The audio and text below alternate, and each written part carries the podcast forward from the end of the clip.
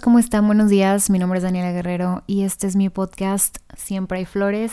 Bienvenidos a un episodio más en esta bonita plataforma donde hablo sobre experiencias de vida, libros, filosofía, cultura, redes sociales, psicología, comportamientos de las personas, por qué hacemos lo que hacemos y temas que son de mi interés. Si esta es la primera vez que estás aquí, muchas gracias por darte el tiempo de escucharme. Si ya tienes rato escuchándome, también gracias por estar aquí. El día de hoy quiero compartirles em, este tema que es el de por qué fracasamos y viene de esta lectura que estoy teniendo en estos momentos del libro de Napoleon Hill, Think and Grow Rich, Piense y hágase rico. Lo compré en inglés porque hay este libro, hoy vamos a hablar de, de este libro y vamos a hablar de esta parte en específico que me llamó mucho la atención.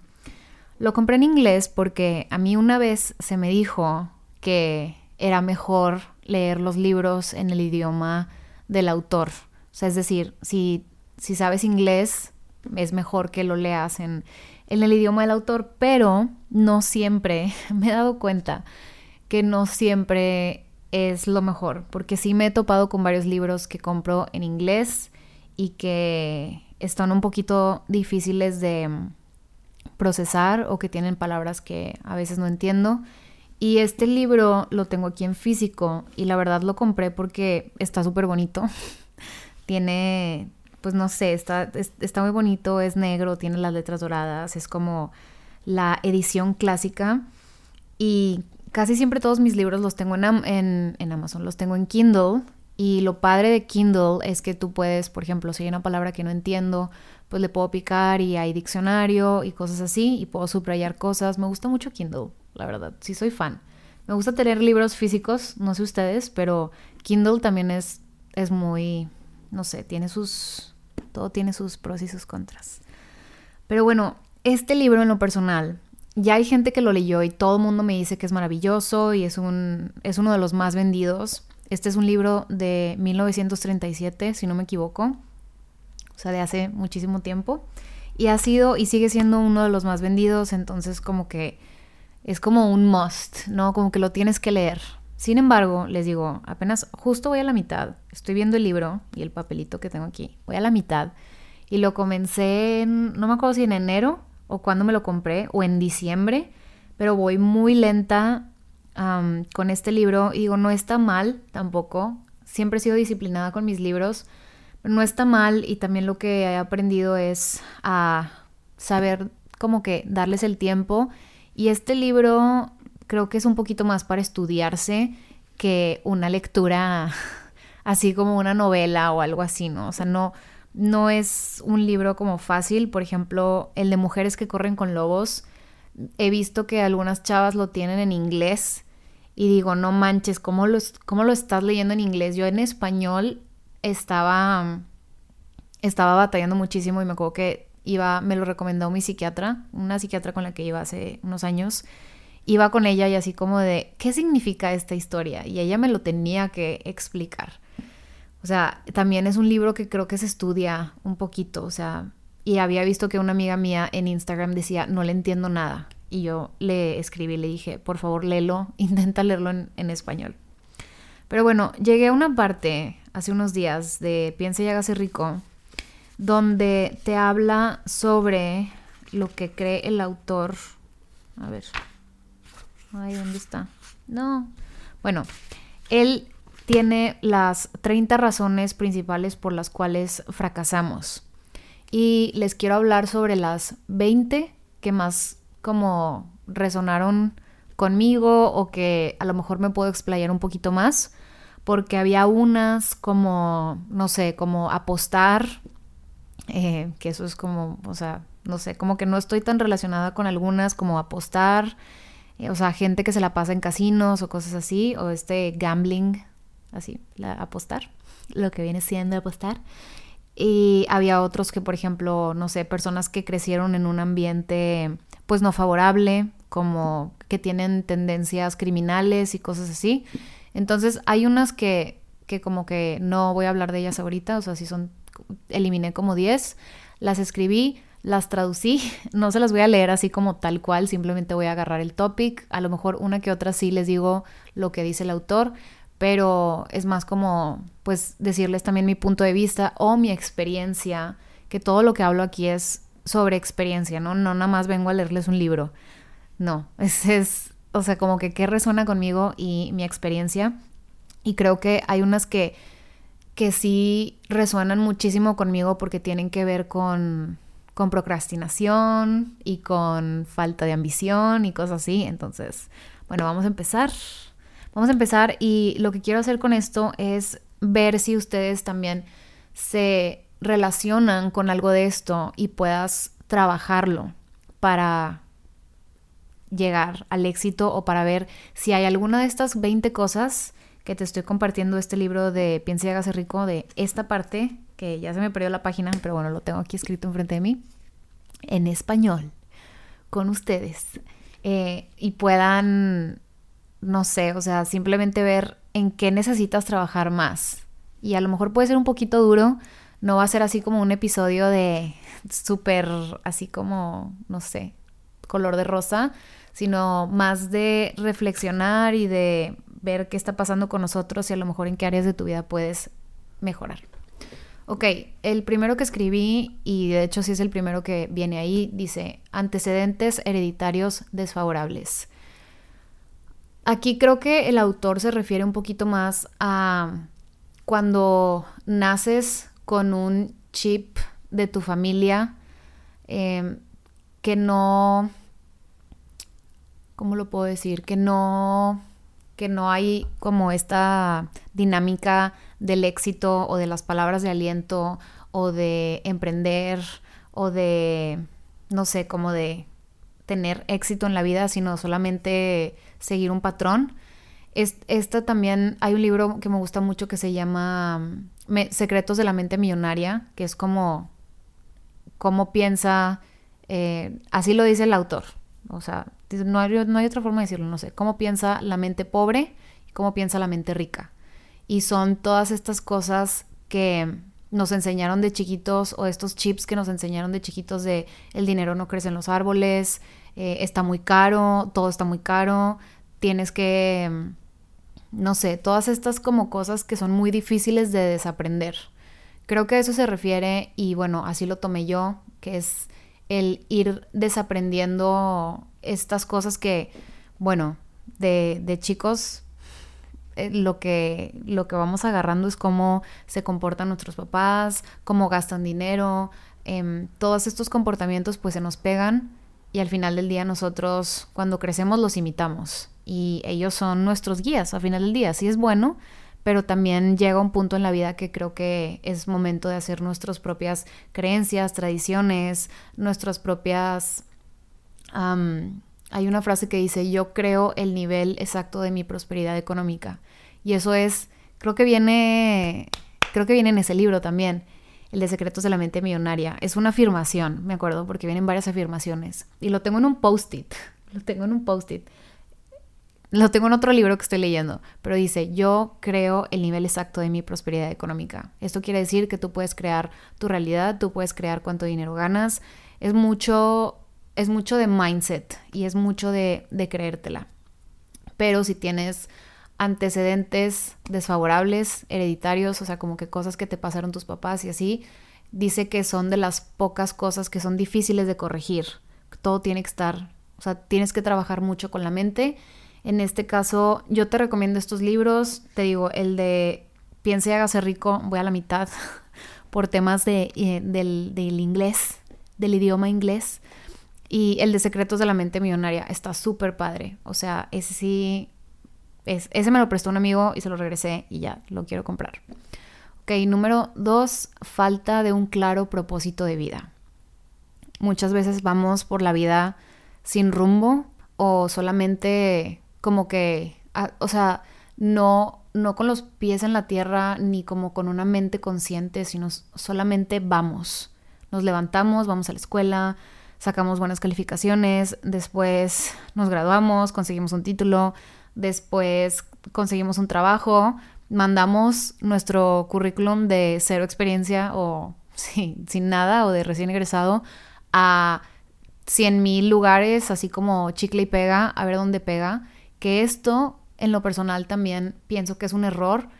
Creo que solamente deberías de aplicar a, si, o sea, si quieres eh, tener experiencia y estás buscando trabajo, aplica a los lugares donde creas que vas a aprender o donde admires a la persona que está en cargo de ese lugar o que admires el trabajo que hacen, o sea, no nada más mandes currículums por y tu portafolio de la escuela, bueno, siendo diseñadora, por nada más por a ver dónde pega. Digo, yo sé que a veces hay otras circunstancias, como hay, hay personas que tienen pues familia, que tienen hijos, obviamente cambia, no todo es blanco y negro, todos estamos pasando por, por algo diferente, pero bueno, yo me gradué a los 21 años sin nadie a quien responderle o no, siendo no responsable de nadie más que mí misma y mi desarrollo personal, sí pasé primero por esta, como este tema de nada más estar mandando y mandando y mandando así de que chicle y pega, chicle y pega, porque necesito un trabajo,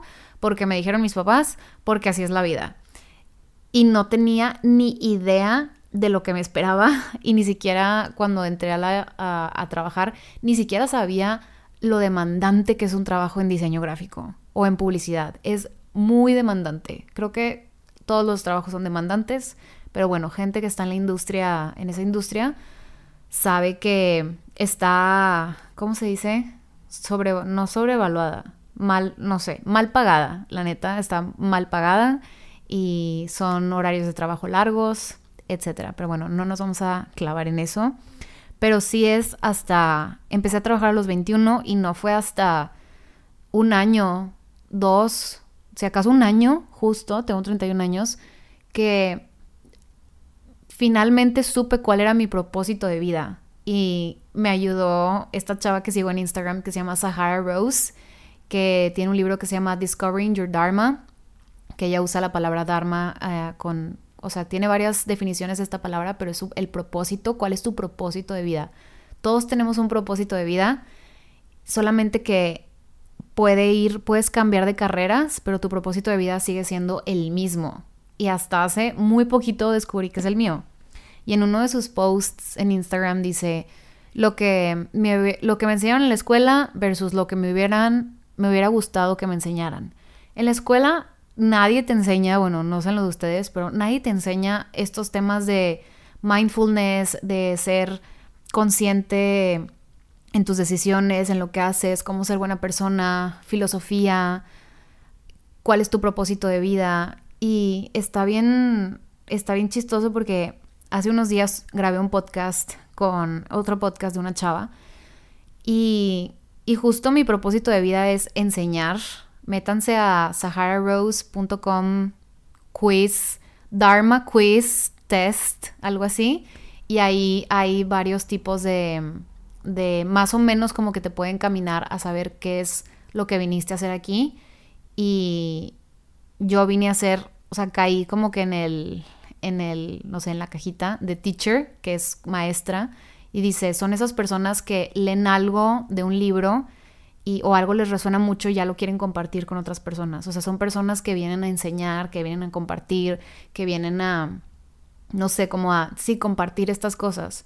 Y obviamente mi carrera de diseño es, es una súper herramienta y me, me gusta mucho diseñar, pero mi propósito de vida no es no es tanto como esta parte de crear arte y ser artista y hay, hay personas que sí vinieron a la tierra a, a poner belleza en la tierra, pero desde que estaba trabajando me di cuenta que, o sea, honestamente, no sé si lo voy a volver a hacer, pero honestamente veía que mis batallas diarias eran que si iba a ser un color azul navy o un baby blue o así, y era como, no, o sea, hay gente que le gusta resolver este tipo de cosas, pero siento que a mí no me llenaba tanto eso.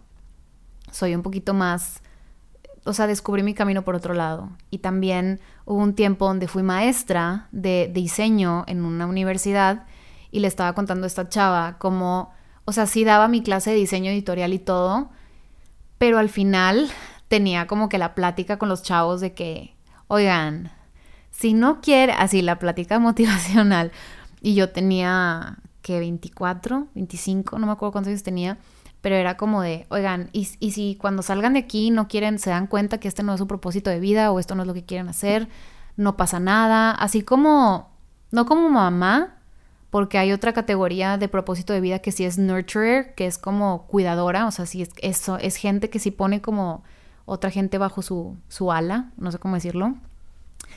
Pero sí, me, me gustaba dar ese, ese plus, ese extra y, y, darles esta charla, o sea, cosa que, o sea, o sea, algo que a mí me hubiera gustado que en la escuela me dijeran. A mí en la escuela, pues tú ibas a una clase de dibujo y ibas, dibujabas y, y ya, pero jamás ningún maestro si acaso uno, no sé, pero ningún maestro te iba a decir, oigan, si esto no es lo que quieren estudiar, no pasa nada, síganlo intentando, bla, bla, bla, bla, como que estas pláticas que, que siento que a veces nos faltan en la educación.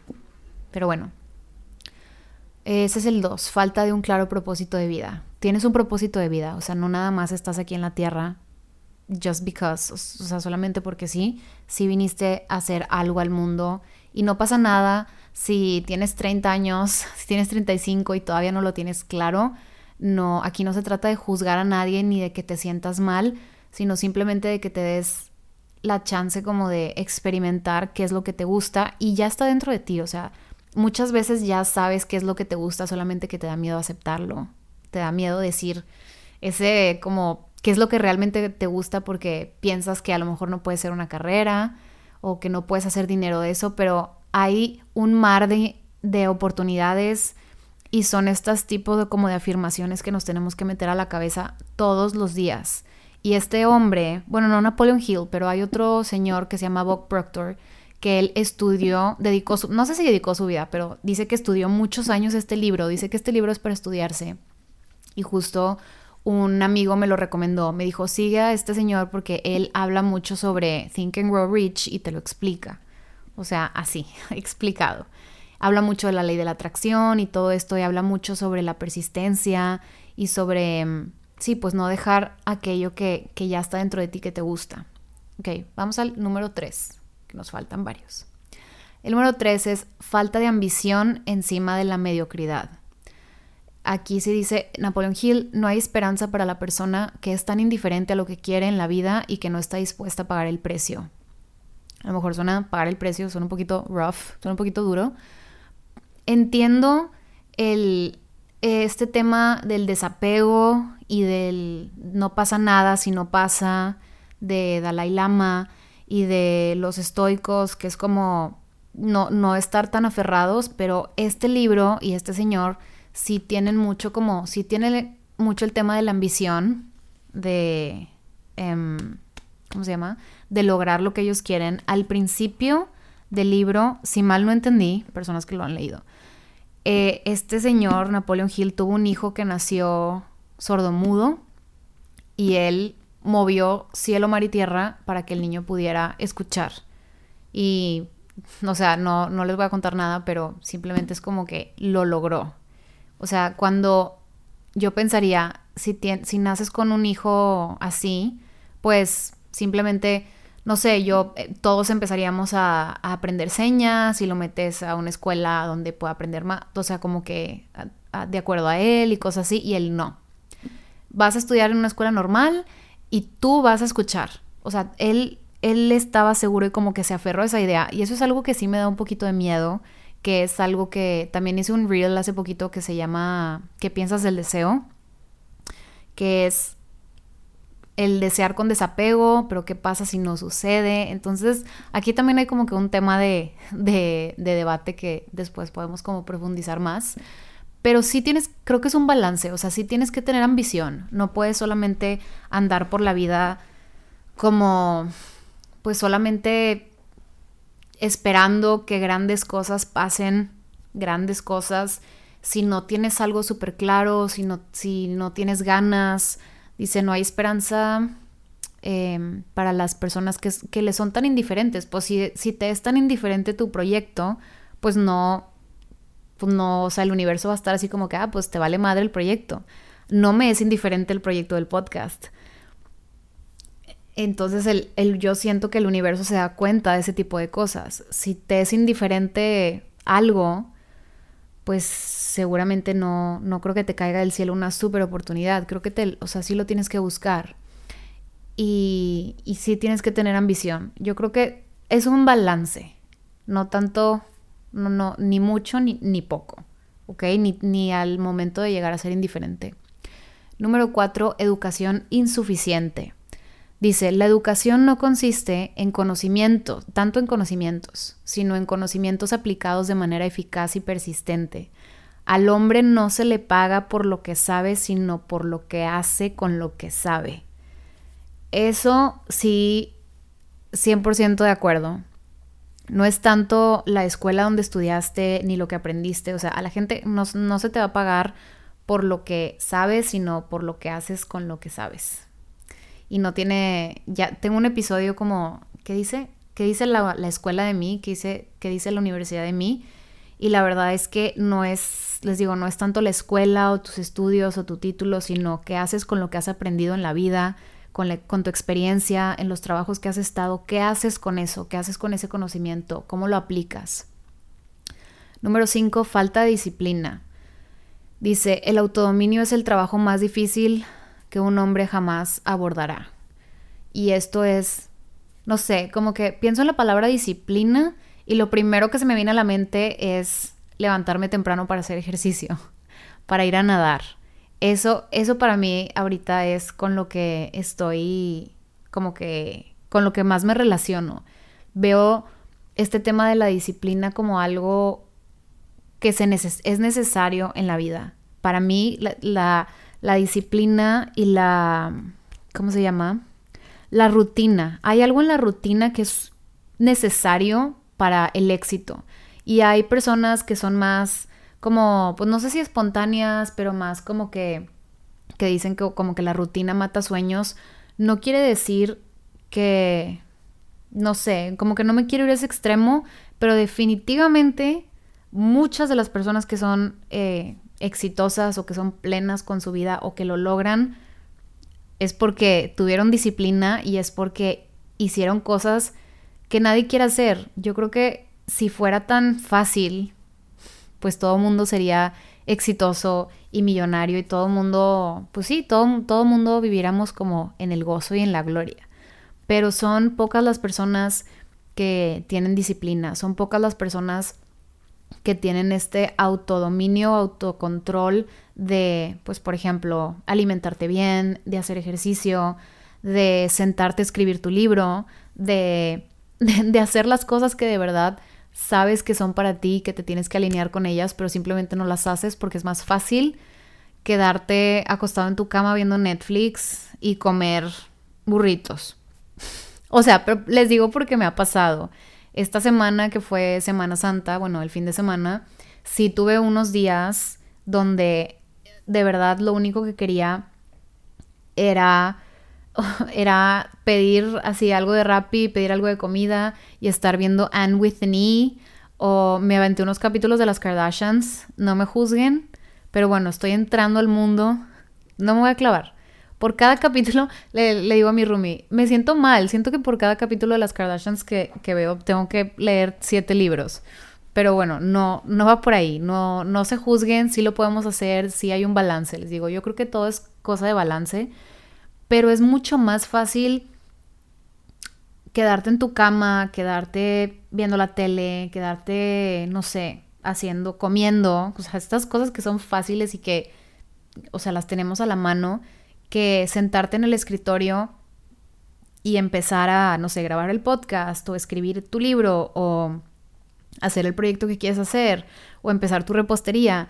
Es o también quedarte leyendo, quedarte en la parte como de este, esta gente que se queda como en, en los cursos uno tras otro, tras otro, tras otro y también llega un punto donde dices, oye, pues ¿qué tanto curso necesitas para empezar?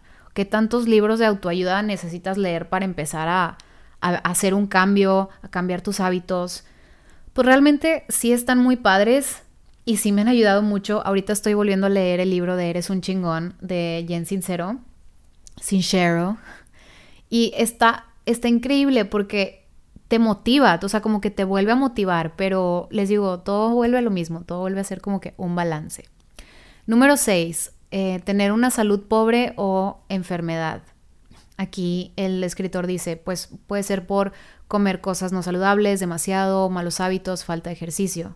Y esto es algo que a mí me ha pegado últimamente porque como emprendedora y persona que aún no delega cosas y estoy como, tengo, un, tengo un team chico de ama One Woman Army.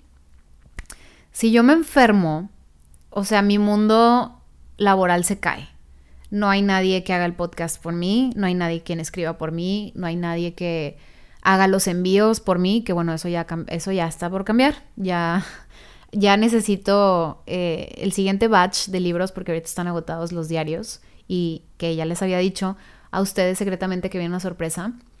Eso ya necesitas delegárselo a alguien. O sea, yo, Dani, no le agrego ningún valor a estar doblando así los, o sea, envolviendo y empaquetando, porque aparte no es un, no, o sea, no es un producto de estos como, no sé, como de experiencia de marca, de que lo abras y le, o sea, ya tomé cursos de esto y la verdad he caído en cuenta que las personas que quieran adquirir mi diario son personas que es porque quieren leer el diario y que quieren escribir en él, no tanto porque buscan una experiencia de compra, que obviamente la experiencia de compra es importante, pero simplemente es como que te llegue en buenas condiciones, que no te llegue mordido, que te llegue a tiempo y de eso también me encargo yo, porque pues hay personas, no sé, donde creen que yo soy la paquetería, que no soy la paquetería, pero bueno, van a ti y tengo que estar viendo como que, ok, de que se retrasó su paquete, dónde está.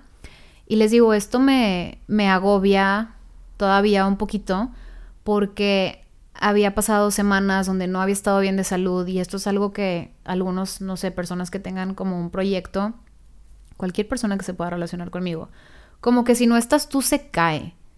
Y es algo, y, aparte que soy independiente de, de mis papás, no vivo en casa de mis papás, como que me agobia o me agobiaba la idea de que, madre, si me enfermo haz de cuenta que fracaso y me hago pobre y así, o sea que obviamente no, no va a pasar. Tengo mucho apoyo por detrás, apoyo a mi familia, el universo y, todo esto, pero sí es súper importante cuidar tu salud física, tu salud mental, por, porque tienes que estar al 100 y vienen unos cambios en mi vida que tengo que estar con, o sea, mi salud tiene que estar mejor que nunca, obviamente hay cosas que no podemos controlar, les había contado por Instagram que tuve unos temas del estómago y que estoy en tratamiento y así, pero bueno, vamos a, seguir dándole para adelante y hagamos todo lo posible porque por tener la salud que necesitas, porque la que te mereces, porque la vas a necesitar. Para hacer tus pasteles, para escribir tu proyecto, todo el tema de, del fracaso, o sea, son muchos elementos que, que lo engloban, o sea, no nada más es como ay, no tengo dinero o no sé, hice una mala venta, tomé una mala decisión, todo influye. Tus amigos, tu pareja, de hecho, una de las que quité, eh, que voy a mencionar así rápido, fue el escoger o tener una mal, mala pareja en el matrimonio. Dice que eso afecta a tus decisiones de laborales también. Pues obviamente afecta toda tu vida con quién estás, quiénes son tus amigos, pero bueno, aquí la, salud es el tema que les estoy platicando. Número 7. Malas influencias durante la infancia. Ah, esta sí la dejé. Bueno, dice, sobre el ambiente en el que nacimos, la mayoría de las personas con tendencias criminales son producto del ambiente de su niñez. Ok, a lo mejor no eres un criminal o no, o no creciste como que en este ambiente, pero a lo mejor quisiera tomar este punto como a lo mejor no creciste en las mejores condiciones o pasaste por alguna batalla o algún trauma de niño y esto hace que te impida avanzar. Vamos a quitarle aquí lo criminal porque espero que nadie aquí tenga tendencias criminales más que, no sé, robarse este cheese sticks del Target o algo así. Pero si malas influencias durante la infancia, si creciste como que en un ambiente duro o pasaste algo como que difícil de procesar, esto también nos puede hacer como que pues más inseguros, con baja autoestima, no ser tan aventados, porque pues no cualquiera se lanza, ¿no? Así, o sea, te tienes, porque esto requiere que te lances así, o sea, al vacío, pero, o sea, sí con todas tus armas y con toda tu estrategia o lo que quieras, pero te sigues lanzando al riesgo, al vacío, a, a muchas cosas, a la incertidumbre, y para hacer esto, tienes que estar lo mejor posible. Digo, no, no digo que vayamos a, tengas que prepararte y estar iluminado para hacer esto. Yo también he pasado por cosas difíciles y te digo y te puedo asegurar que, que vale la pena. Que vale la pena y si pasaste por algo duro de niño o algo así, lo puedes ir tratando, puedes ir a terapia, puedes invertir en ti, puedes meditar, puedes hacer, hacer ejercicio, siempre va a estar bien. Elige el ejercicio que quieras. Aquí no voy a meter con que hagas yoga o que nades o algo así, o sea, que seas como yo, para nada. Aquí elige qué es esa cosa que te gusta, inténtalo. Yo ya subí montañas, no me gustó. No me encanta. Eh, me gusta, me gusta más hacer yoga, me gusta la natación, me gusta cierto tipo de cosas, me, me encanta bailar. Es cuestión de que tú elijas qué es lo que es para ti. Y y vamos quitando ese tema de, de lo que vivimos en la infancia o cómo crecimos y todo esto y vamos creando nuestra propia realidad. Aquí es donde hago un paréntesis y les voy a recordar las cartas de Ina Gold que son que se llaman Yo creo mi realidad, son unas cartas que neta me han ayudado muchísimo. Cada día en la mañana saco tres cartas que son tres mensajes del universo que, que lees y todos son mensajes positivos. Entonces, eso ayuda demasiado para las personas que quieran tener la mente abierta e intentarlo. El número 8, procrastinación. De esto ya he hablado bastante. Dice, no esperes, el tiempo jamás será perfecto, empieza donde estás y con lo que tengas.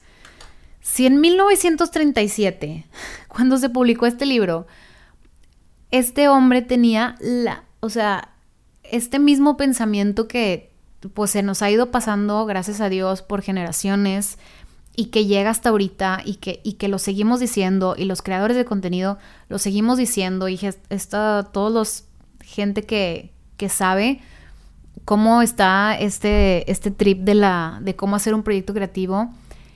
No, o sea, el tema de que el tiempo jamás va a ser perfecto y es algo que di en mi en mi taller hace poquito de, del proyecto creativo no esperes a que salga el sol. O sea, ahorita está súper nublado y está lloviendo aquí en Monterrey y no, no como que, o sea, por eso no me voy a detener a grabar mi podcast.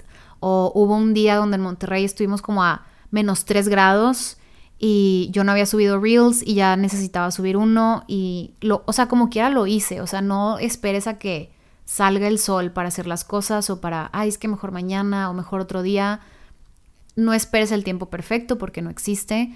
Empieza donde estás y con lo que tengas. Esto también se los he dicho varias veces.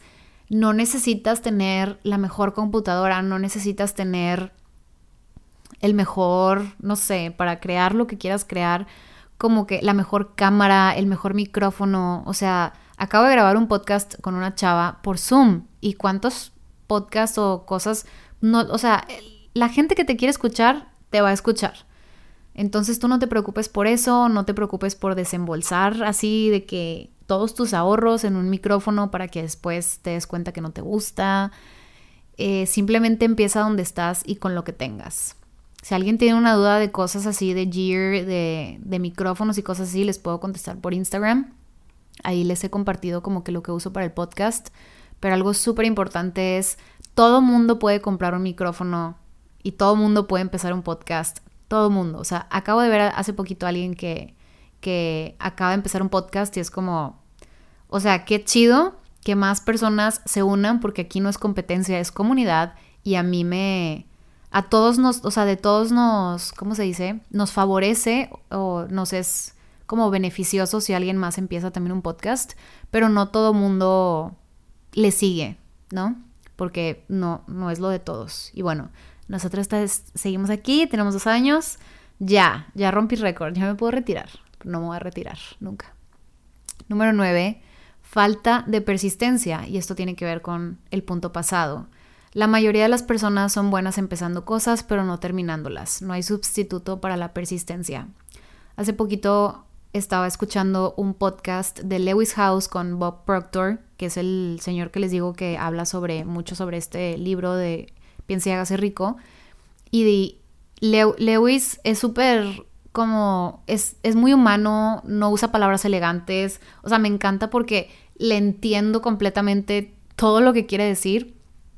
Y le hizo una pregunta a, a este señor y le dijo así como, ¿cuál sería una cualidad o una habilidad o así, no sé, de que cuál es la más importante para lograr el éxito? Dice, persistencia. Le, le respondió, es la persistencia.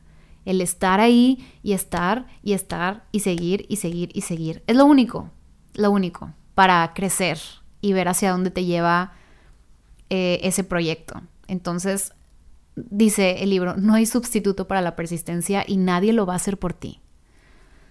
Ok, número 10, una personalidad negativa. El éxito se logra mediante la aplicación del poder y el poder se obtiene mediante los esfuerzos cooperativos de otras personas. Una personalidad negativa no inducirá la cooperación. Bueno, aquí hablo un poquito sobre el poder.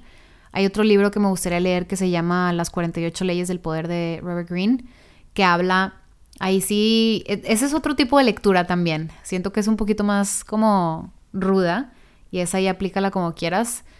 Pero en general, yo, mi input sobre personalidad negativa, pues no, no sé, o sea, no creo que tengas que, que ser un dick o ser una persona malhumorada o negativa como para llegar al éxito. De hecho, hay un, hay un documental chiquito en YouTube que se llama, se llama Dix, literal, D-I-C-K-E, que es, un, es el director de, de la película de We're Your Friends. No me acuerdo que sale Zac Efron, no me acuerdo cómo se llama el director, pero él dice, él se pregunta como de, oye, tienes que ser un hijo así de que tienes que ser mierda para que te vaya bien en la vida, o sea, tienes que tratar mal a las personas como que para para llegar lejos y para que te hagan caso, así tienes que ser malo.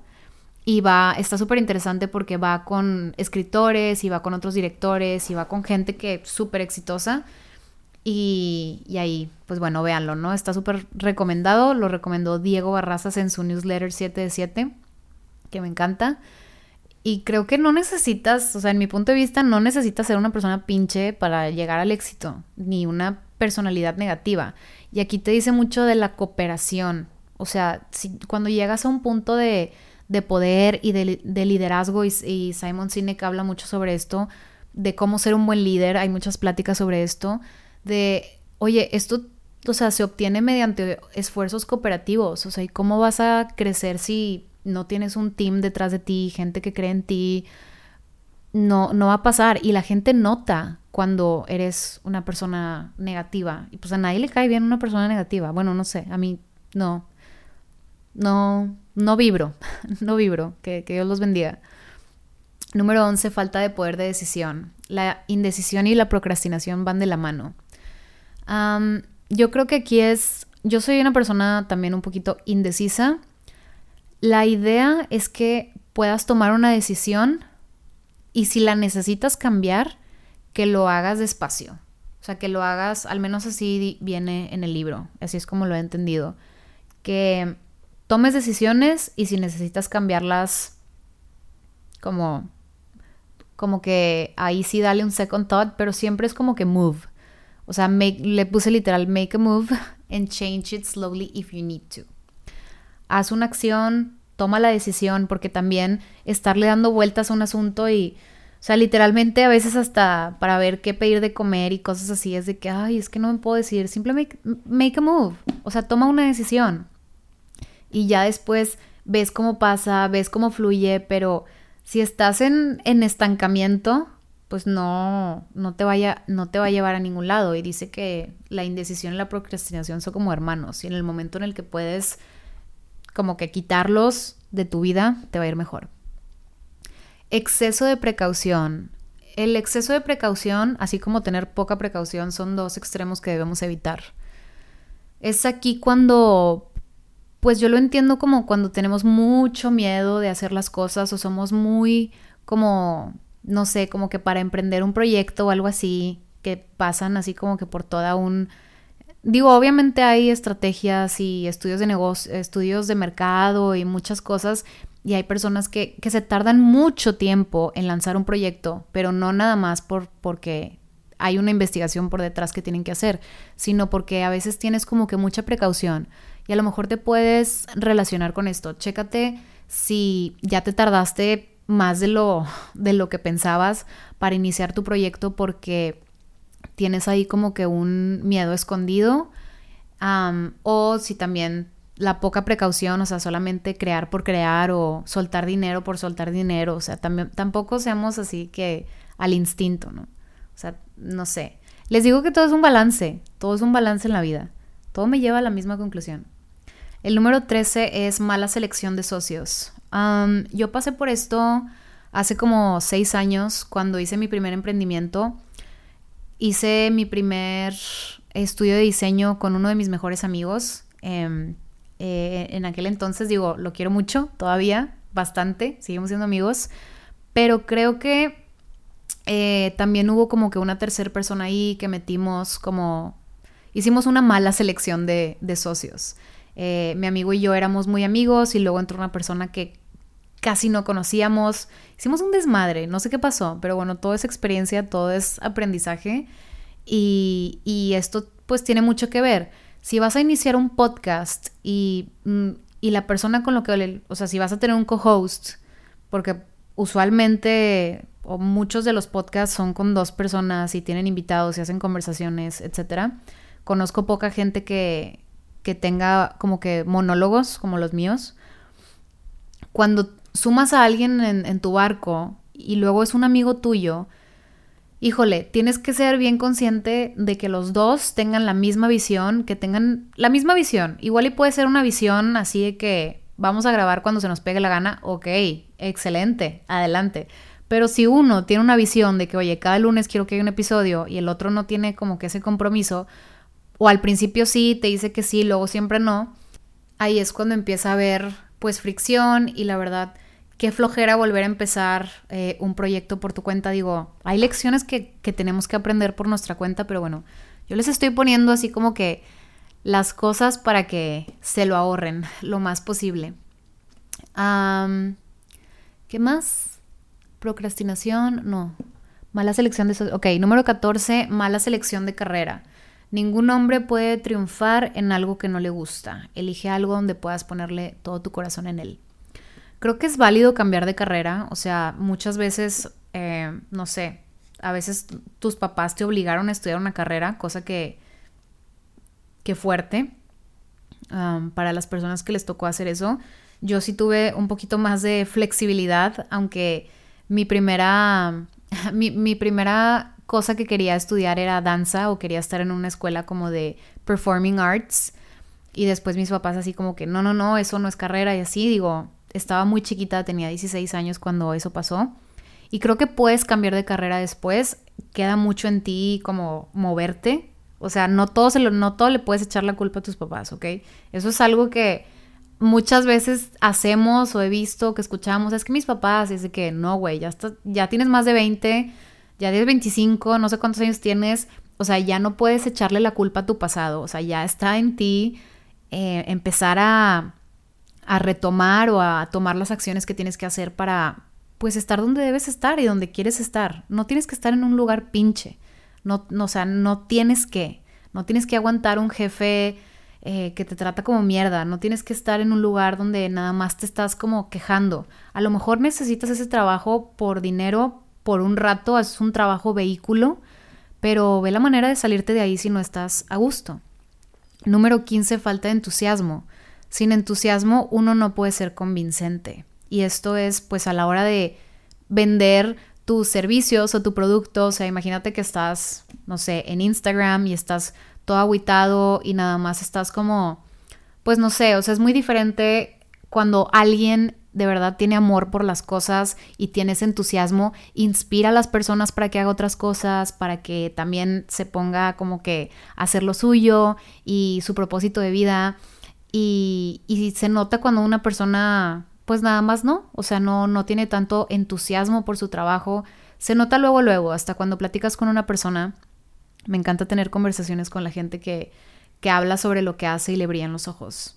O sea, creo que es lo más de las cosas más sexys que, que puedo ver en una persona que hable de sus proyectos o hable de lo que hace y simplemente le brillen los ojos. Tengo una amiga que, que eh, ¿cómo se dice? Que hace video y de repente estábamos en un lugar y voltea y dice, es que qué bonita luz, qué bonita luz porque ve cómo se reflejan las hojas y yo así de que, o sea, no veo ni madre. O sea, o, tipo, no lo había notado, pero hay gente que, que se nota, que le gusta y que ve esos detalles, ¿no? Porque pues es algo que aman de su trabajo.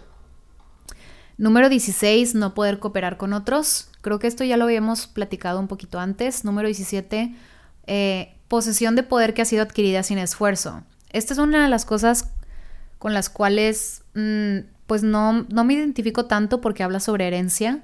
Dice herencia de poder y dinero, el poder en manos que no lo han obtenido por ellos mismos usualmente lleva al fracaso. Las riquezas repentinas son las más peligrosas.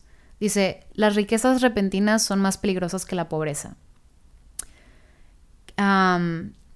no he tenido ahorita una herencia o algo así, pero creo que sí, pues el, el autor se refiere a este tema de, no sé, me imagino a lo mejor un negocio familiar que después de la nada, de la noche a la mañana, tú sin experiencia o pues dice aquí el autor, sin habértelo ganado, nada más como que te llueve dinero y te llueve, pues también es una súper responsabilidad saberlo administrar y todo eso, dice que son las más peligrosas. tener cuidado con eso. Ser deshonesto, 18, eh, pues una persona que no es honesta, ¿a dónde te lleva? ¿A dónde te puede llevar eso? No sé, creo que en el libro de, me da la impresión que el libro de 48 leyes del poder habla mucho sobre este tipo de cosas. número 19, egoísmo y vanidad. Estas cualidades le advierten a otros alejarse, dice, son fatales para el éxito. Y la última que escribí, falta de capital, que es, pues bueno, la más obvia cuando pues no, no estás generando dinero y pues simplemente, no sé, fracasas y tienes que empezar de nuevo. Estas fueron las 20, son 30 eh, que vienen en el libro, pero bueno, estas son como que las que más me quise como que hablar y extender y ponerle como que mi Daniela ahí y mi experiencia y, y todo esto que les quiero compartir. Espero que les haya gustado el episodio. Voy a dejar el episodio aquí porque creo que ya, ya nos, ya, ya, ya, ya sé, como si se ya se extendió. Pero bueno, que dure lo que tenga que durar. Espero que les haya gustado el episodio. Díganme si se relacionan un poquito con esto, en qué necesitan trabajar. Yo en lo personal creo que necesito trabajar en un poquito en procrastinación, en mi salud definitivamente en seguir siendo disciplinada. No es como que las 20 cosas ya las tengo súper controladas. Y pues bueno, yo creo que estoy en calma, que tengo mi propósito de vida y ya lo demás es como simplemente let's do the work. Vamos a ponernos a trabajar. Espero que mínimo este mensaje del final los inspire y los motive a Vamos a alejar la procrastinación, vamos a comer bien, vamos a hacer ejercicio y vas a ver cómo esa cadena de buenos hábitos te va a llegar al éxito o a lo que tú quieres ser. Espero que les haya gustado el episodio por tercera vez. Eh, les mando un beso y nos vemos el siguiente lunes. Que estén muy bien. Chao.